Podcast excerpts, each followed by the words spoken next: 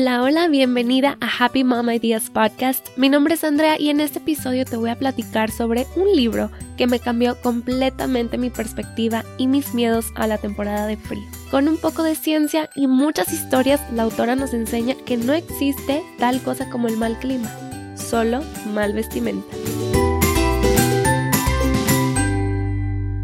No recuerdo muy bien de dónde saqué este libro, quizá escuché que lo mencionaron en algún otro podcast, pero en el momento que dijeron esa frase, no existe tal cosa como el mal clima, solo mal vestimenta, quise saber más a qué se referían. Busqué el libro y me lo aventé en súper poquitos días. Todavía me acuerdo que durante mis sesiones de lactancia y mientras tenía a mi bebé en brazos dormido, fue que aprendí tantas cosas para relajarme un chorro de este tema que me ponía muy nerviosa y más que andábamos todavía en pandemia y aún me sentía muy muy primeriza siendo mamá de dos y recién que nos habíamos mudado a otra ciudad, entonces este libro fue como un abrazo, fue como un de este tema no te tienes que estresar. Y ya tengo todo el año queriendo hacer este resumen en el podcast, pero dije, a ver, Andrea, mejor hay que esperarnos a que lleguemos a la temporada de frío para que puedan aplicar estas enseñanzas enseguida y no se les vaya a olvidar y lo traigan fresquito. ¿Viste lo que hice ahí? fresquito. ok, va, te cuento. Este libro lo escribió Linda Akeson McGurk y ella es una mamá de dos niñas sueca americana que toda su niñez la vivió en Suecia y cuenta que cuando se mudó a vivir a los Estados Unidos le impactó mucho la diferencia de cultura con respecto a la infancia y su tiempo en el exterior. Cuando ella era niña creció en un pueblo de Suecia que tiene la misma latitud que el Golfo de Alaska y pasaba todo su tiempo libre jugando con tierra, escalando árboles, llenándose las piernas de moretones y paseando en bicicleta. En el invierno esquiaban, patinaban, se deslizaban en trineos, comían nieve de las mismas colinas, construían fuertes y ocasionalmente se divertían aventándole nieve en la cara a sus amigos. en el kinder jugaban muchas horas afuera todos los días, aunque hubiera sol o lluvia, y en la primaria solo pasaban el recreo adentro si acaso hubiera una verdadera posibilidad de que se murieran por un rayo en una tormenta eléctrica. Ellos sabían que quejarse por eso no tenía sentido, porque ya estaba esperado que ellos iban a vestir adecuadamente para el clima de ese día. Ella cuenta que entre más se alejaban del salón y se acercaban al bosque que estaba al lado de la escuela, muy rápido se olvidaban del clima incómodo y de repente las ramas se convertían en caballos, los árboles en castillos y se sumergían en un juego de imaginación. En ese momento, los estudios sobre el beneficio de la naturaleza en el bienestar de los niños apenas comenzaban, pero los adultos sabían instintivamente los beneficios de caminar en el bosque. Si cualquier persona les preguntara por qué los obligaban a jugar afuera, su respuesta sería tan sencilla como pues porque el aire fresco es bueno para la salud. Los escandinavos y su cultura, que está centrada en la naturaleza, tienen un término que se llama Friluftsliv, espero que lo esté diciendo bien, que se traduce a la vida al aire libre. Y de hecho, la misma autora acaba de sacar otro libro el año pasado con este tema central. Te lo voy a dejar en la descripción del episodio por si lo quieres buscar. Y este concepto de la vida al aire libre no es solamente la suma de todas las actividades al aire libre en las que las personas participan, sino que es un modo de vida que hasta el día de hoy es considerado clave para criar niños sanos, equilibrados y conscientes de su entorno. Afortunadamente cada vez hay más y más estudios e investigaciones que apoyan los beneficios en la salud de pasar tiempo en la naturaleza y es así que en los países europeos han surgido más y más escuelas y guarderías que hacen el tiempo en el exterior una prioridad. De hecho, ya existen hasta escuelas de bosque, donde los niños pasan la mayoría del día afuera. Así que cuando llega Linda a los Estados Unidos y se da cuenta que los parques estaban vacíos cada vez que iba con sus hijas, decidió poner atención y ponerse a investigar descubrió que hay muchas trabas en Estados Unidos para poder estar al aire libre. En Suecia, la mayoría de las áreas verdes son públicas y por el contrario, en este nuevo lugar batallaba en encontrar a dónde llevar a sus hijas y pasar una mañana solas en la naturaleza que no tuviera alguna restricción de horario o una cuota, o sea, que fuera de verdad pública. Esto ya de por sí hace que los ciudadanos se abstengan de salir, pero más que eso, es la cultura. ¿Sí o no? Apenas hace frío y ya nos encerramos, nos da miedo hasta abrir la ventana porque no nos vayamos a enfermar. Ella menciona a una de las cadenas farmacéuticas más grandes de Suecia, que se llama Kronans Apotek, que ofrece consejos en su página oficial sobre la temporada de gripas. Dice, el primer paso para menos narices congestionadas y menos tos es permitir que el niño pase más tiempo afuera. Cuando los niños están afuera, la distancia física entre ellos se hace más grande lo que reduce el riesgo de contagiarse por el contacto directo o por el aire. Entre más tiempo pasen afuera, mejor. Es aquí donde nos sugiere qué vestimenta usar en los distintos climas para poder pasar la mayoría del tiempo afuera. Es como un checklist. Punto número uno, que proteja contra los elementos ya sea el viento, sol, humedad, temperaturas frías, etcétera, lo que se te ocurra. También que sea resistente a usarlo muchas veces y a los raspones, que sea fácil de poner y quitar y que no sea tan ajustado que no les permita tener rango de movimiento mientras juegan. En esta ocasión, en este episodio, vamos a hablar de la temporada de invierno de una vez. Dice que ponerles capas de ropa es clave para mantener a los niños calientitos en las temporadas bajas. Déjame te cuento qué tipo de capa es cada una. La primera capa o la capa base regula la temperatura del niño y lo mantiene seco. Esta capa por lo general les queda justita. Es como ropa interior larga hecha de lana o fibras sintéticas porque, por ejemplo, el algodón absorbe la humedad y deja al niño sintiéndose mojado y frío. Luego tenemos otra capa, la del medio, que aísla el cuerpo al atrapar el calor corporal. Esta capa puede ser de fibras naturales o sintéticas y puede consistir de una chamarra de lana y pants o una sudadera y pants. Y la capa de afuera debe ser contra agua, contra viento y respirable, de un material resistente al juego. La podemos combinar con botas de nieve o de lluvia, unos guantes y un gorro y listo. Ya con esto el niño está preparado para mantenerse calientito por dentro en las bajas temperaturas de afuera. Tanto es así, en Suecia, esa cultura que el aire fresco es bueno para ti, que una costumbre bastante normal es dejar a los bebés dormir afuera hasta en temperaturas de 10 grados bajo cero. La autora nos recuerda que es un error pensar que las temperaturas bajas son las que nos enferman. En realidad nos enfermamos porque contraemos virus y bacterias cuando pasamos mucho tiempo adentro o nos mantenemos muy cerquita. El riesgo de contagio es aún más alto en las guarderías, donde se mantienen unos 20 niños conviviendo en un espacio cerrado en una nube de gérmenes. Así que es súper común ver carriolas en las banquetas o en los patios con bebés durmiendo tranquilos, obviamente con sus respectivas capas protectoras. Esto ya te puede relajar que no pasa nada que tus hijos salgan al frío o respiren el aire fresco, no se van a enfermar y de hecho les puede beneficiar. En otro capítulo habla todo acerca del beneficio del juego en los niños.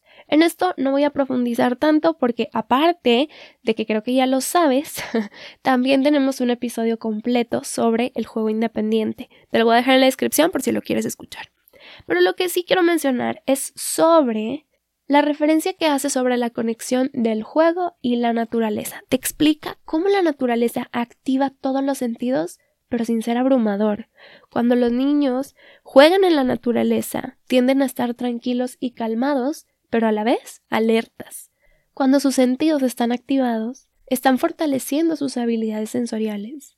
Esto lo menciona la terapeuta ocupacional y autora del libro Balanced and Barefoot, o en español balanceado y descalzo, y ella cree que el incremento en los problemas sensoriales en los niños está directamente relacionado con el hecho de que juegan cada vez menos afuera. Explica que los niños necesitan movimiento y descansos frecuentes a lo largo del día para poder aprender efectivamente o van a empezar a distraerse.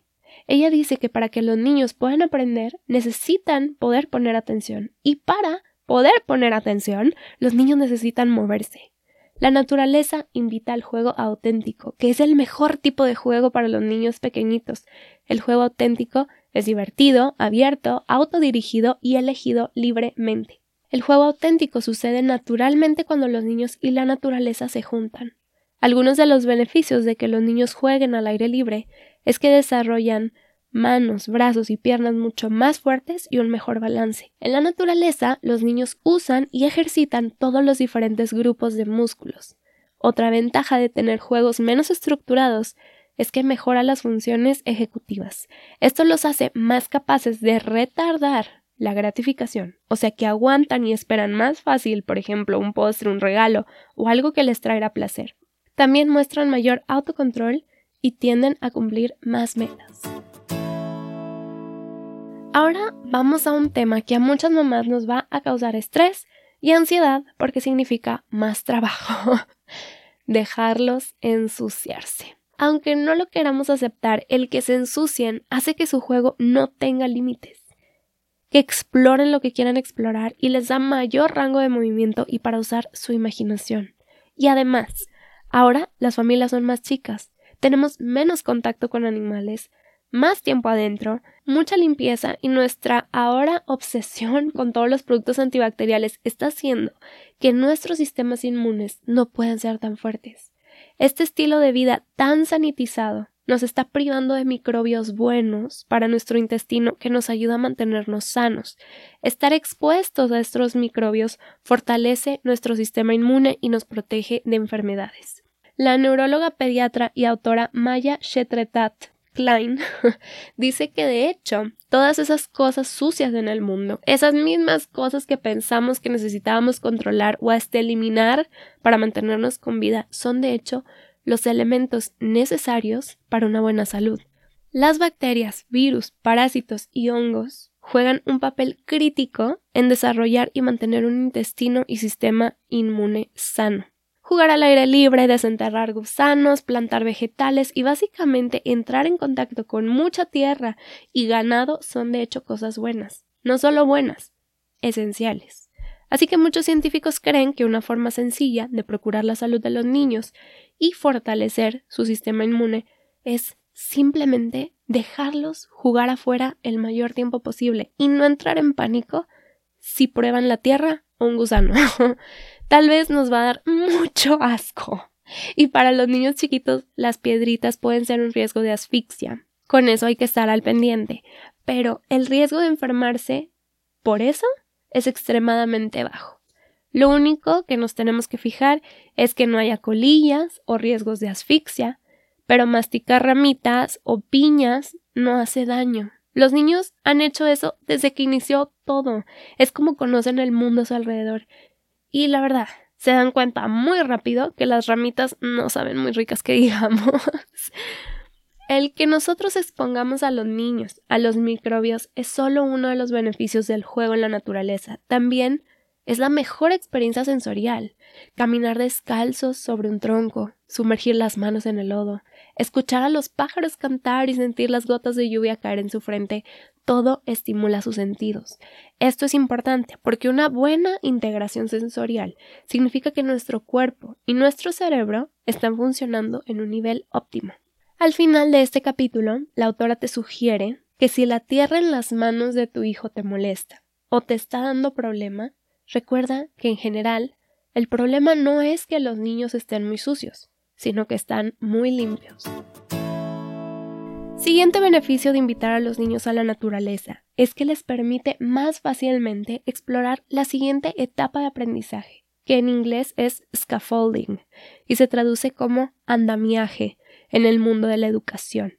Dentro del andamiaje tenemos el concepto de zona de desarrollo próximo, que relaciona a la distancia que existe entre el nivel real de desarrollo del niño que éste se determina por su capacidad de resolver un problema por él mismo y el nivel de desarrollo potencial que el niño puede conseguir si es ayudado por un adulto o en la interacción con un compañero más experimentado. Es aquí donde juega un papel importante el andamiaje que el adulto prepara para que el niño vaya tomando control de la situación poco a poco, hasta que alcance el nivel de competencia necesario para realizar la tarea por sí mismo.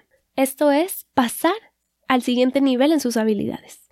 Así que si nos traemos este concepto de la educación hacia la naturaleza, muchos papás viven en la noción que los niños necesitan cierta cantidad de libertad, tanto de movimiento como de tomar riesgos razonables mientras juegan, para que se puedan convertir en humanos más independientes y seguros de sí mismos. Y a su vez, para que ellos puedan obtener más libertad, tienen que demostrar que son lo suficientemente responsables para llegar al siguiente nivel. En Suecia, los papás llaman a esto libertad con responsabilidad. Platica una mamá sueca que el jugar en la naturaleza es buenísimo para el desarrollo de los niños. Se convierten en más independientes y en confiar en sus propias habilidades. Ella dice, nadie te va a ayudar a subir esa roca. Tú tienes que subir por ti mismo. Y cuando tu cuerpo esté listo para eso, lo vas a poder lograr. Esta actitud es muy, muy, muy común por toda Escandinavia, ya que tanto los papás como los educadores tienen una mayor tolerancia a la toma de riesgos de los niños que en otros países americanos.